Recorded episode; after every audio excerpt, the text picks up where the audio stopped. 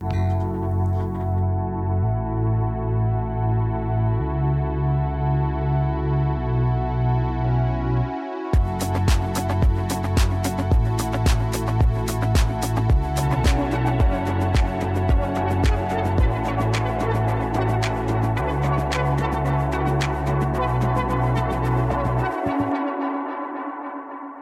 Depuis 2014, le concours Ma thèse en 180 secondes est organisé par la Conférence des présidents d'université et le CNRS.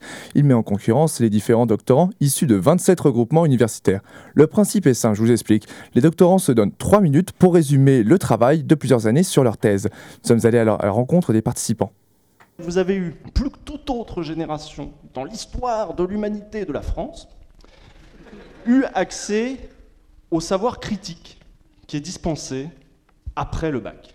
Parce que tout le monde est d'accord, euh, avant le bac, c'est pas tellement du savoir critique. Euh, c'est du, savoir, on bachote, euh, des trucs cons qu'on apprend un peu par cœur. Pourquoi? Bah Parce que tu apprends, c'est tout.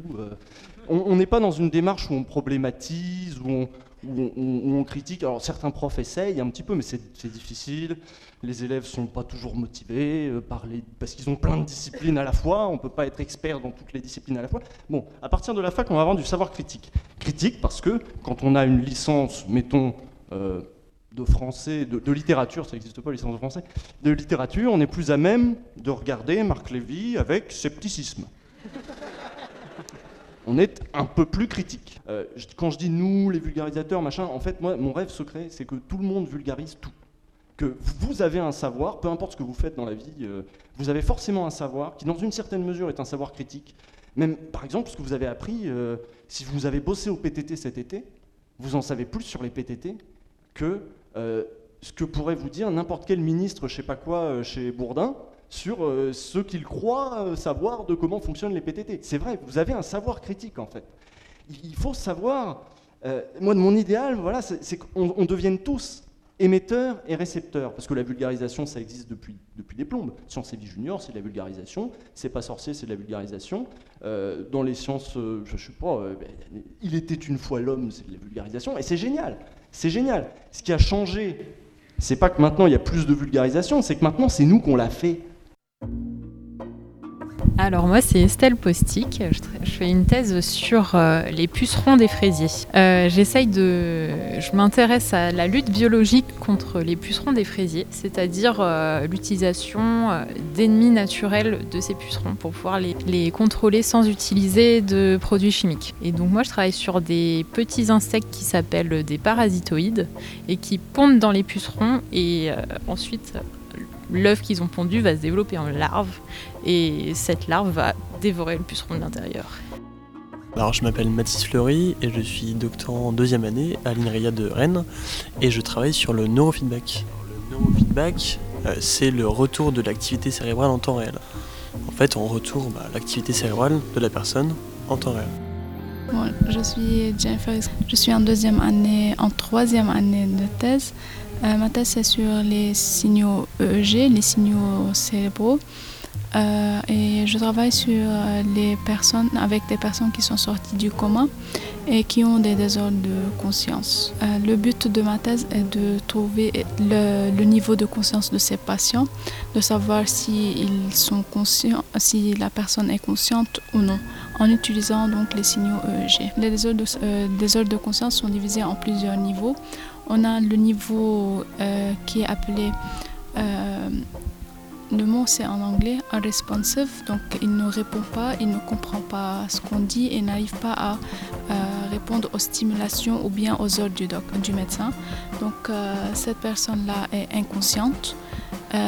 puis le niveau de conscience commence à augmenter, donc la personne commence à avoir plus de conscience, à à, participer, à répondre aux ordres du médecin. Et à la fin, c'est le euh, MCS, donc c'est le minimally conscious state, euh, qui est donc il a une conscience, mais c'est pas une personne qui est parfaitement euh, sain, mais elle elle a, elle a maintenant de conscience. Alors, euh, ma thèse en 180 secondes, c'est un concours de vulgarisation scientifique. Et donc, euh, bah, comme son nom l'indique, euh, le but, c'est de présenter sa thèse en trois minutes. de façon à ce que ce soit compréhensible par n'importe quel public. Et donc tout ça en essayant généralement d'ajouter un, un peu d'humour, mais pas forcément, en théâtralisant un petit peu. Alors la première étape, c'est une étape locale. Euh, ça sera euh, le 5 mars au, lycée euh, Victor et Hélène Bach. Donc là, ça sera une présentation devant un public composé majoritairement de, lycéens et avec un jury. Et ensuite, si les deux premiers de, de, cette étape, donc le premier, enfin le, celui qui aura le prix du jury et le prix du public aura, ira à une seconde étape qui est la finale euh, interrégionale, donc euh, Bretagne-Pays de la Loire. Après, il y a une étape nationale et une étape internationale. Euh, bah, D'un point de vue personnel, ça m'apporte d'apprendre à vulgariser mon sujet parce que c'est pas pas si facile que ça. Donc là, la formation qu'on a pour, pour préparer ma thèse en 180 secondes, ça nous permet vraiment de voir quels sont les, les points essentiels de notre sujet et de savoir comment les faire passer à un grand public justement. L'exercice, le faire en 180 secondes, c'est assez difficile. Ça paraît pas comme ça, mais ça demande beaucoup de travail. Bah, tout simplement, quand on a envie de parler à ses grands-parents sur, sur des sujets assez complexes, c'est quand même plus sympa de trouver les bons mots qui puissent toucher le maximum de personnes tout en restant assez court. Quand je reviens à ma maison, toujours mes parents me posent la même question qu'est-ce que tu es en train de faire? Qu'est-ce que tu fais? Et d'habitude, je n'arrive pas à leur expliquer bien qu'est-ce que je fais. Donc, euh, le but principal pour moi, c'est que mes parents, ma grand-mère, après mes enfants, donc euh, quand je l'explique qu'est-ce que j'ai fait durant mes études, qu'ils comprennent bien qu'est-ce que j'ai fait et qu'ils soient intéressés avec euh, de mon sujet que j'ai présenté. Aujourd'hui, cette deuxième journée de formation, on a préparé tout le speech, un premier jet de notre speech pour, la, première étape euh, du concours. Et donc là, cet après-midi, on va euh, améliorer ce speech. On l'a présenté une fois ce matin devant tout le monde et là, avec les formateurs, on va pouvoir l'améliorer. On est tellement au cœur du sujet, des fois on voit même pas certains contours. Et le fait de pouvoir parler à un maximum de personnes, ça nous aide tous les jours, euh, ça nous aide toujours à avoir une approche différente. Et j'avoue que plusieurs fois, il m'est arrivé de parler avec des, des personnes et faire ah oui, euh, c'est vrai que j'avais pas pensé comme ça. Et euh, ça me permet des fois d'avoir d'autres angles d'approche, pas forcément sur des choses techniques, mais plus sur les approches euh, philosophiques ou même sur ma thèse en règle générale.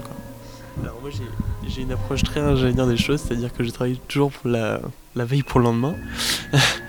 et du coup, moi j'avais déjà les notions, je savais déjà ce qu'il fallait faire, mais Globalement, j'ai préparé le corps de mon texte, j'ai structuré, je l'ai écrit. Une fois que je l'ai écrit, je l'ai présenté à des amis qui m'ont fait des retours. Et, euh, puis je l'ai appris par cœur, tout simplement. Quoi. Ils m'ont surtout dit qu'il y avait des termes qui étaient encore justement trop, euh, trop complexes, qu'il fallait redéfinir. Par exemple, les termes d'IRM ou encore euh, d'électroencéphalographe, qui, sont des notions assez complexes. Et, et même si on a que 180 secondes pour définir tout ça, il faut quand même le faire parce que sinon personne ne comprend. En euh, vulgariser, c'est pas pour, euh, laisser les, autres apprendre de nouveau, avoir des idées pour se questionner, pour poser des questions à eux-mêmes, euh, pour faire de la recherche. Donc mon but, c'est pas qu'ils apprennent de nouvelles choses, mais qu'ils avoir des questions pour poser, pour qu'ils fassent de la recherche en utilisant mon sujet de thèse. Euh, non, j'ai pas de bonne secrète. Moi, je veux juste euh, présenter mon sujet et puis euh, faire l'exercice du mieux que je peux et, puis me reproduire cet exercice pour, bah, pour plus tard. Non, j'ai pas de. Il y a vraiment aucune notion, je pense, de compétition parce que je parle d'un sujet qui est unique, avec une approche peut-être pas forcément unique, mais bah, j'ai mis mon cœur moi à l'intérieur. J'ai fait comment dire je me suis aussi impliqué personnellement dans l'écriture, où j'ai expliqué des, moments de vie, ou alors comment je, comment je faisais mes expérimentations, tout ça. Et c'est très personnel aussi, cette écriture. Le conseil principal, c'est de, rendre vraiment les choses simples et imagées pour que euh, le public puissent vraiment se mettre un peu dans notre peau pour voir qu'est-ce qu'on fait au quotidien et pouvoir avoir une idée plus précise de la recherche. Alors moi, l'analogie que j'utilise pour l'instant, c'est avec le film Alien. Donc je travaille sur des, sur des insectes qui pondent dans les pucerons et dont la descendance va se développer à l'intérieur du puceron. Et euh, donc, euh, dans le film Alien, c'est un peu la même chose, sauf qu'en fait, à la place du puceron, on a un être humain, et qu'à la place euh, du parasitoïde, on a un monstre assez horrible. Je pense qu'il faut juste trouver le bon angle d'approche, et des fois, il n'est pas simple à trouver. C'est pour certaines thèses, qu'il peut être plus compliqué, mais je pense qu'une fois qu'on a trouvé le bon angle d'approche, ou la bonne façon de voir les choses. Alors moi je fais, je compare le neurofeedback à de la danse en fait, et un miroir. En fait le fait de danser, on a besoin de savoir un moment, euh, on a besoin d'avoir du recul et de savoir si on fait le bon geste ou la bonne posture. Donc là, métaphore du miroir, le miroir nous aide à corriger ces fameux pas de danse, et du coup bah, le neurofeedback c'est la même chose. Donc je commence par cet angle d'approche qui me permet d'attirer l'attention et de faire comprendre assez rapidement une notion qui est très importante dans mon sujet et de pouvoir embrayer sur euh, d'autres définitions. Bah, j'ai pas mal regardé euh, des prestations des années précédentes de MT 180 pour pouvoir voir euh, quelles étaient les, les diversités de présentations possibles. J'ai vu plein de présentations et à chaque fois je me disais ah mais c'est super bien ce qu'il fait. J'aimerais bien pouvoir faire un truc aussi bien. Après, une en particulier, non, je trouve qu'il y, a vraiment beaucoup de, présentations de grande qualité. Bah, c'est une présentation qui est bien structurée, où on comprend bien où la personne veut en venir. Et puis euh, après, moi j'aime bien quand il y a une petite touche d'humour euh, par-ci par-là.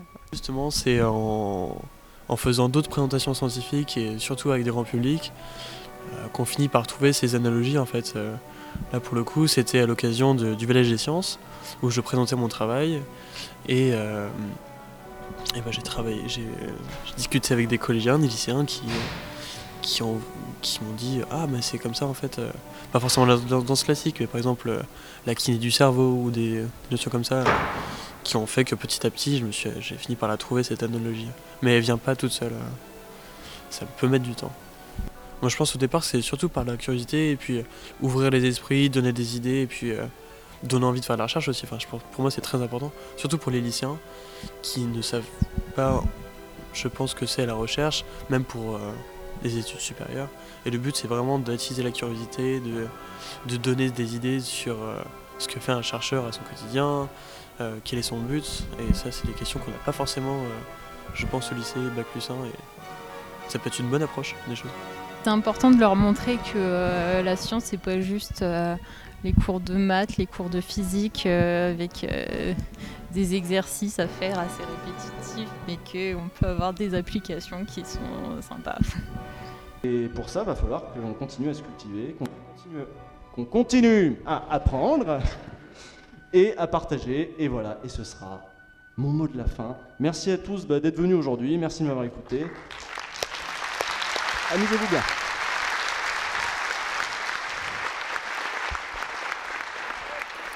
Et le 21 mars prochain, ce sera au Mans que se réuniront les finalistes de Bretagne et Pays de la Loire. Merci à Estelle, Mathis et Chaïfa de nous avoir accordé un peu de leur temps. On leur souhaite en tout cas bonne chance.